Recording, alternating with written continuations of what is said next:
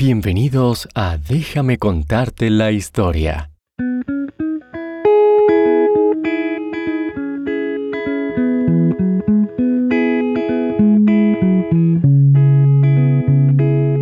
Este programa también está disponible en inglés como Bedtime History. Si quieres realizar una donación a nuestro programa, por favor visita bedtimehistorystories.com y da clic en el menú Donate.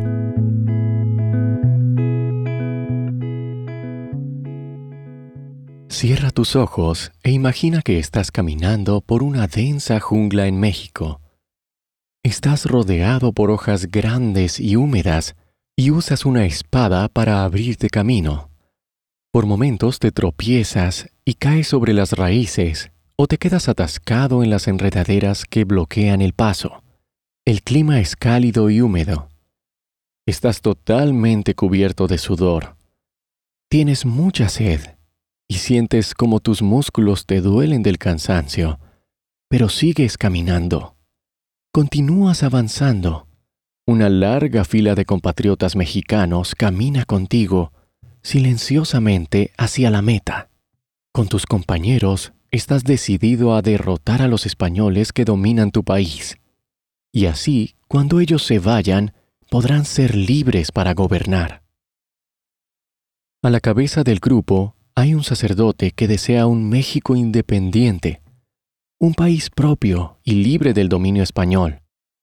Está siguiendo a uno de los mexicanos más famosos de la historia, Miguel Hidalgo y Costilla, también conocido como el Padre de México. Miguel Hidalgo y Costilla fue un sacerdote católico mexicano que lideró una revolución o rebelión contra el gobierno español en 1810. Hidalgo, como se le conoce comúnmente, es considerado el padre de la independencia de México, gracias a su papel en la lucha contra los gobernantes españoles. Miguel Hidalgo y Costilla nació en 1753 cerca de Guanajuato, México. En ese momento, el país no se llamaba México, se llamaba Nueva España, porque los españoles habían llegado a esta zona y se habían adueñado de ella. Pero la mayoría de las personas que vivían en México no eran de España. Ellos y sus antepasados estaban allí mucho antes de que los españoles llegaran y conquistaran sus tierras. Miguel fue el segundo hijo de Cristóbal Hidalgo y Costilla y Ana María Gallaga Mandarte y Villaseñor. El papá de Miguel era trabajador y administrador del pueblo. Cuando Miguel era un niño, su familia tenía mucho dinero, por lo que él creció cómodamente. Se le consideraba una persona criolla, lo que significa que sus antepasados eran españoles. Sus padres eran muy cariñosos y se divertía jugando con su hermano mayor, José Joaquín. Cuando Miguel tenía 12 años, su padre lo envió junto con su hermano José a estudiar a la ciudad de Valladolid. Miguel estudió religión y después de tomar muchas clases sobre temas religiosos, sobre Dios y el significado de la vida, se convirtió en sacerdote católico en 1778. Es por esta razón que a Miguel Hidalgo se le conoce como el Padre Hidalgo. Regresó a la universidad de su ciudad natal para enseñar filosofía, que es una clase acerca de cómo piensan los humanos, y teología, que significa el estudio de Dios. Como Miguel ya era adulto y era sacerdote, pudo viajar y conocer a mucha gente. Le encantaba aprender y estaba particularmente interesado en la cultura y el pensamiento europeos. Esto no era normal para un sacerdote católico mexicano en el siglo XVIII. La mayoría de los sacerdotes permanecían cerca de su iglesia y pasaban sus días orando. Pero Miguel tenía demasiada curiosidad por el mundo. Siempre preguntaba sobre cosas nuevas y era muy social para quedarse en un solo lugar. Esta es la mejor manera de aprender, ser curioso y hacer preguntas. Aunque era diferente a la mayoría de los sacerdotes en ese momento, Miguel se convirtió en el líder de la iglesia de San Nicolás en 1790. Desafortunadamente, a los otros sacerdotes de la zona no les gustaba la forma en que se comportaba. por lo que solo estuvo en el cargo de rector durante dos años. El padre Hidalgo pasó a liderar las iglesias en los pueblos de Colima, luego San Felipe Torres Mochas y luego Dolores. Además de estudiar, también cultivó uvas y olivos en los jardines de la iglesia, abrió un taller de alfarería y aprendió por sí mismo cómo hacer vasijas. Tenía muchos pasatiempos para mantener una vida interesante. El padre Hidalgo fue muy generoso y mostró compasión por los pobres en los pueblos donde vivía. Compasión significa preocupación por el sufrimiento de alguien. El padre Hidalgo organizó clases para los pobres, para enseñarles habilidades que podían usar para ganar dinero, como carpintería y herrería, que significa hacer cosas con madera y metal.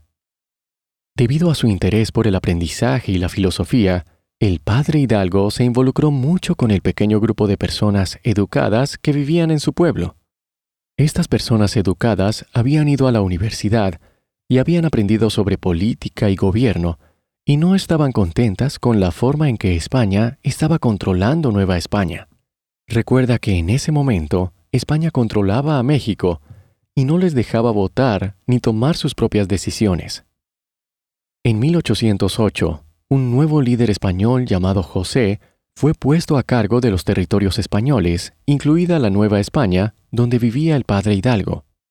A la gente de Nueva España no le agradaban sus nuevos gobernantes, ya que eran crueles y codiciosos. Miguel y sus amigos planearon expulsar a los gobernantes españoles de su cargo y hacer que su antiguo rey, el rey de España, fuera liberado y puesto nuevamente en su lugar como su líder. Los gobernantes españoles se enteraron de que había un complot secreto para tomar el poder, por lo que el padre Hidalgo y sus amigos tuvieron que acelerar sus planes. En Dolores, el padre Hidalgo subió a lo alto de la iglesia donde vivía y con todas sus fuerzas tocó la campana de la iglesia. Esta fue la señal de que había comenzado la lucha contra sus gobernantes españoles.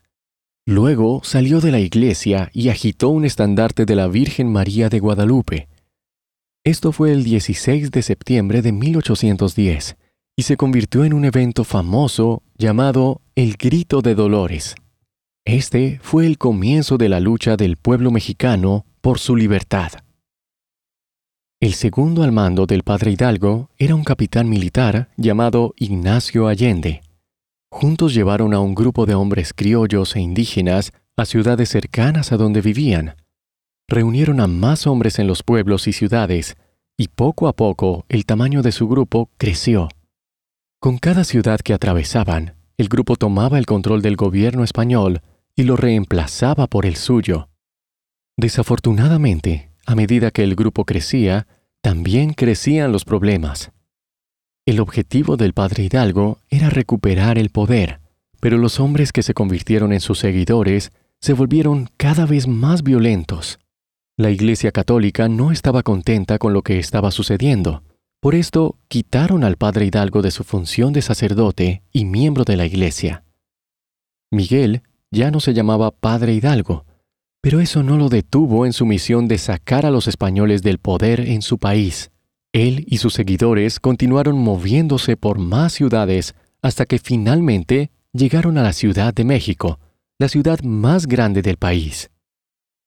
Allí los españoles estaban listos con su ejército. Se oyeron disparos, el humo llenó el aire y estalló una batalla entre el ejército español y el ejército de Miguel. Pronto Miguel y su ejército tuvieron que retirarse a un lugar seguro, una ciudad llamada Guadalajara. Allí Miguel formó un nuevo gobierno que se declaró a cargo del país. Una de las primeras cosas que hizo su gobierno fue declarar el fin de la esclavitud y prometer devolver tierras a los indígenas. Eran ideas muy modernas para la época. En Guadalajara, Miguel también abrió un periódico llamado El Despertador Americano, el periódico publicaba historias e información sobre la revolución. Revolución significa expulsar un gobierno a la fuerza. Ellos estaban decididos a liberarse del dominio español. En enero de 1811, Miguel y sus hombres se reunieron en el puente de Calderón en las afueras de la ciudad de Guadalajara para enfrentarse con un pequeño ejército español. El ejército español estaba bien entrenado y bien armado. Hubo disparos. Los españoles tenían un mejor ejército y Miguel y sus soldados tuvieron que huir. Después de esta derrota, el amigo de Miguel, el capitán Allende, se convirtió en el nuevo líder del grupo de combatientes rebeldes. Pero algunos de los sobrevivientes de la batalla siguieron a Miguel hacia el norte para unirse a un grupo que se estaba estableciendo en lo que ahora es la ciudad estadounidense de San Antonio. En el camino fueron capturados por el ejército español cerca de un pueblo llamado Coahuila. Los miembros del grupo fueron juzgados y declarados culpables de luchar contra el gobernante español. Miguel y sus compañeros soldados habían luchado con valentía, pero no sobrevivieron para continuar al lado de sus compatriotas en la lucha.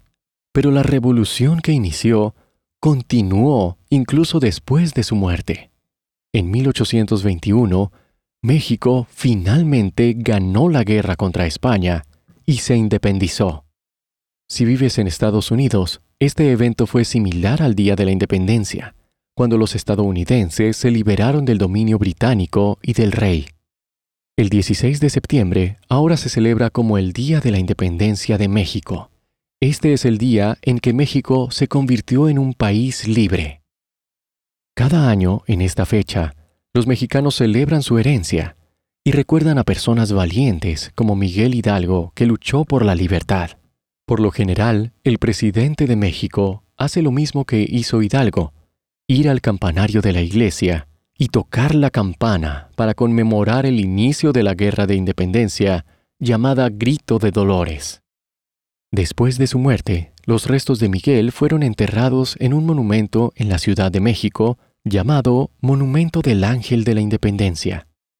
Este monumento celebra al padre de la independencia de México, que es el apodo de Miguel Hidalgo. También hay un estado en México que lleva su apellido, Hidalgo, y la ciudad en la que Miguel fue sacerdote ahora se conoce como Dolores Hidalgo. Podemos aprender mucho de Miguel Hidalgo y Costilla.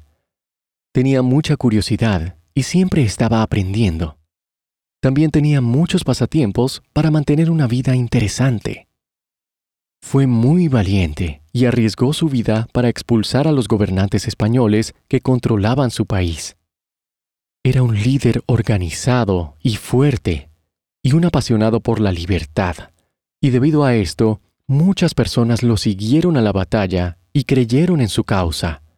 Debido a su valentía y creencias, Miguel es ahora recordado como el padre de la independencia de México. Aprender sobre Miguel también es una gran oportunidad para aprender más sobre México, su gente y su cultura. México tiene una cultura vibrante, con deliciosa comida, música, bailes y obras de arte. La familia es muy importante en esta cultura, en la que se cuidan unos a otros y se reúnen a menudo para comer y disfrutar del tiempo juntos.